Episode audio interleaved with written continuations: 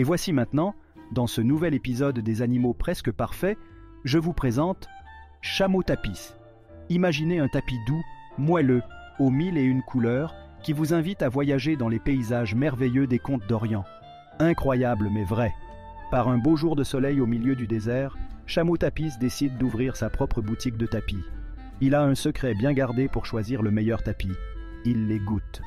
Et oui, sa bosse lui sert de jauge pour tester la qualité des tapis.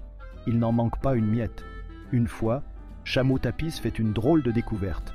Un tapis de couleur bleu ciel, orné d'étoiles d'or.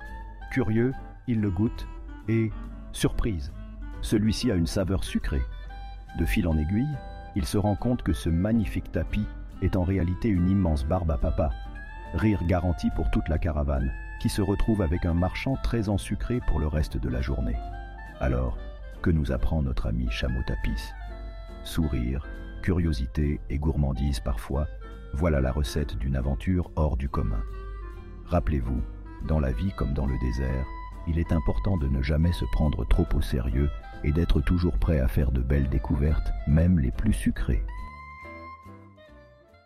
Abonne-toi et reçois les nouveaux animaux.